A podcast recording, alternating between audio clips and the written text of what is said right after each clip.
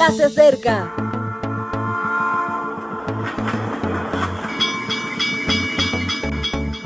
Partimos ya.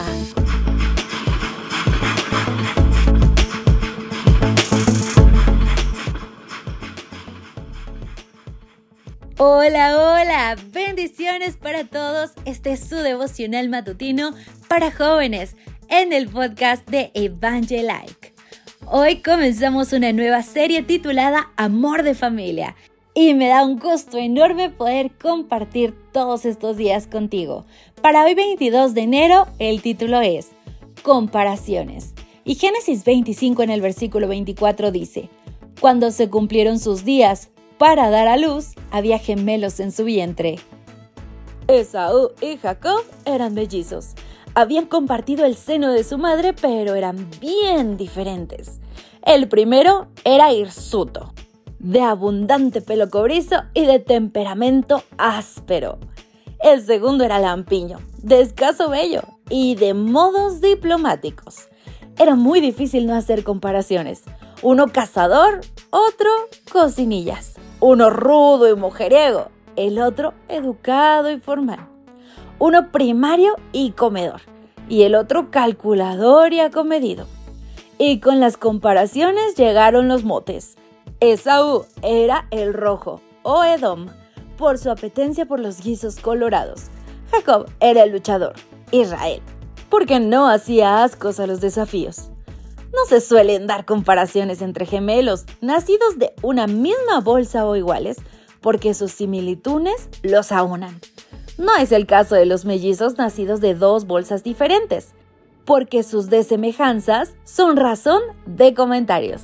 Y las comparaciones pueden etiquetarlos de distintos, encontrados e incluso contrarios. Este es el caso de Saúl y Jacob. Sus diferencias, incrementadas por favoritismos paternales, los convirtieron en enemigos. Hubieron de pasar años para que estos mellizos se dieran cuenta que era mucho más importante ser hermanos que competidores, tener vínculos de sangre que verterla, abrazarse que echar un pulso. Pero ese día todo cambió para ellos y para los suyos. Vivimos en un tiempo de competitividad y comparaciones.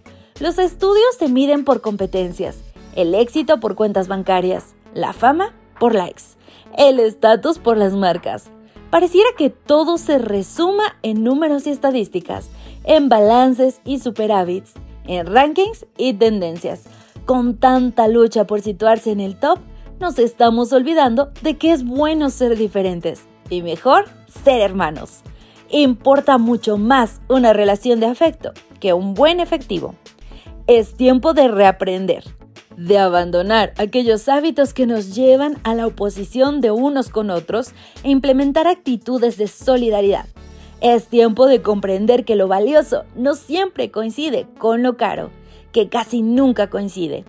Es tiempo de comentar que Jesús debe unir, que la vida en la iglesia debe potenciarnos individualmente en Él, que somos hermanos y esta expresión no es simplemente una etiqueta, como dijo Pablo, os ruego pues hermanos, por el nombre de nuestro Señor Jesucristo, que habléis todos una misma cosa y que no haya entre vosotros divisiones. Tengo un hermano mellizo, bien distinto a mí, y me gusta porque Dios, en su sabiduría, nos dio talentos variados y un mismo corazón en Cristo. Y quiero a mi mellizo porque es mi hermano. Querido amigo, no sé si tengas un mellizo. En mi caso, no es así pero igualmente debemos amarnos unos a los otros, porque somos hermanos en la fe, porque somos cristianos, seguidores de un mismo Dios. Hoy, hazlo tu propósito de vida. Que Dios te bendiga. Gracias por acompañarnos. Te recordamos que nos encontramos en redes sociales.